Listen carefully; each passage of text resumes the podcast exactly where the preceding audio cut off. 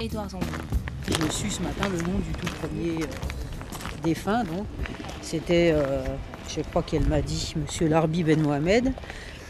Mais on n'a pas la, on a sa date de décès, mais on n'a pas du tout son âge, ni euh, où il est décédé, ni rien du tout. Quoi. Il y a, parce que le, dans le registre de l'imam, il y avait très peu d'éléments. Sur certains cas, il y avait très peu d'éléments. Donc là, c'est le. Alors nous voilà devant le carré numéro 1, c'est-à-dire l'endroit où ont été enterrés les premiers corps euh, apportés de l'hôpital franco-musulman au cimetière pendant l'année 1937. Et vous voyez, euh, ce sont des petites stèles très modestes qui émergent à peine de l'herbe et qui sont toutes pareilles. Elles sont toutes pareilles et c'est le plus simple et, le, et le- je dirais le moins cher de ce qu'on peut faire. C'est du ciment armé. Euh, certaines sont cassées, d'autres sont encore entières. Et on voit bien que c'est le département qui a payé les frais d'inhumation et qui a fait faire les, ces stèles toutes pareilles et les plus simples possibles.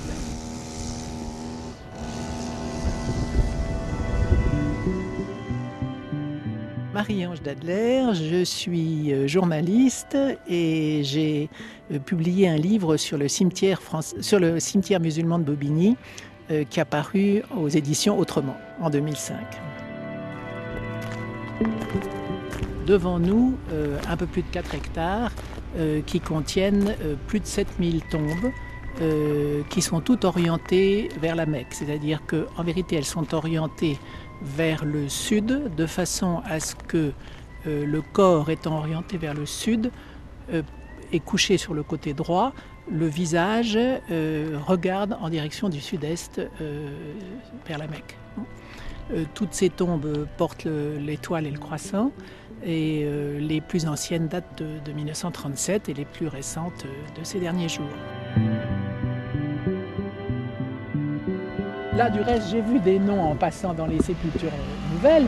J'ai vu des noms qui ne sont pas du tout des noms arabes. Non, non, non, tout à fait. Euh, donc, je pense qu'il y a aussi des convertis. On a vu une sépulture où on a été assez surpris toutes les deux, parce que sur la tombe, il y a euh, le, le petit Coran, etc. Mais il y a aussi une petite statuette de la Vierge avec le Jésus. C'est votre famille qui est ici? Votre fils? Et vous vous êtes posé la question de, de le renvoyer? Vous êtes originaire d'où? d'Algérie, Et pourquoi vous avez choisi de l'enterrer en France, votre fils? Parce qu'on est tous là. Vous êtes tous là, ouais. On a son frère, ses sœurs, son père, on est tous là, moi, la maman. Donc on a préféré les avoir à côté au moins. Et ça veut dire que si vos enfants ils sont là, ça veut dire que vous, vous prévoyez de vous faire enterrer plus tard, vous, votre mari Ah, je ici sais pas, euh, comme on dit, le proverbe va où tu veux, meurs où tu dois. hein. Périphérie, L'idée de renvoyer maintenant le corps du père ou du grand-père euh, au pays, ça a beaucoup moins de sens.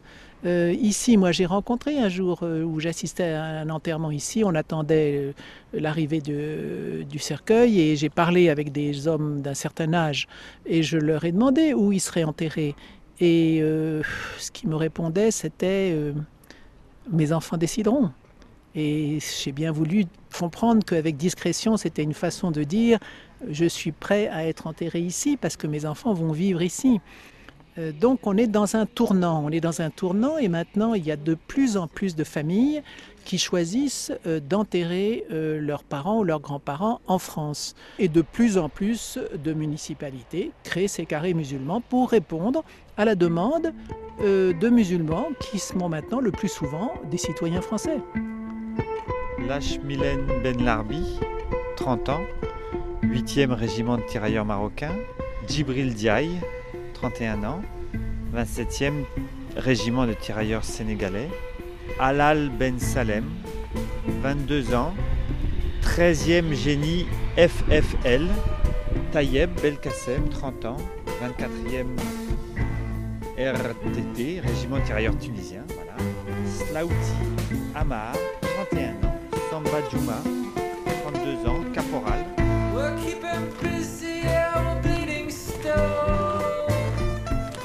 Alors on est, devant, on est devant le carré militaire que vous voyez euh, Il y a combien de, de tombes dans ce carré euh, militaire Euh, 66. Une partie fait. Quelques-uns font partie de la deuxième DB. Mais bon, il y a indiqué sur les stèles, vous avez un peu de détails sur les stèles, et on a un petit peu de détails, nous, au niveau des, des plans qu'on a euh, au bureau. C'est euh, des militaires à la fois du Maghreb et d'Afrique noire.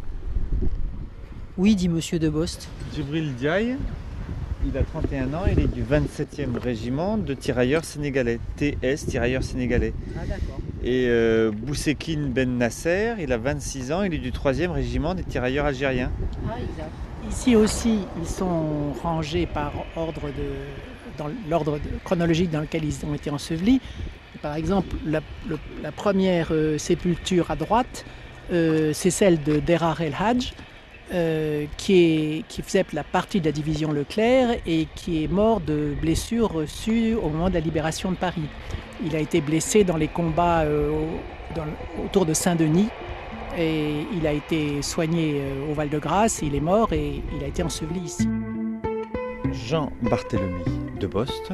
Je travaille au Conseil général de la Seine-Saint-Denis, au service du patrimoine culturel et je travaille plus particulièrement en direction des publics. Nous sommes ici sur un site monument historique, inscrit au monument historique en 2006, donc l'année passée, euh, au même moment qu'a été inscrit l'hôpital euh, Avicenne ex-franco-musulman.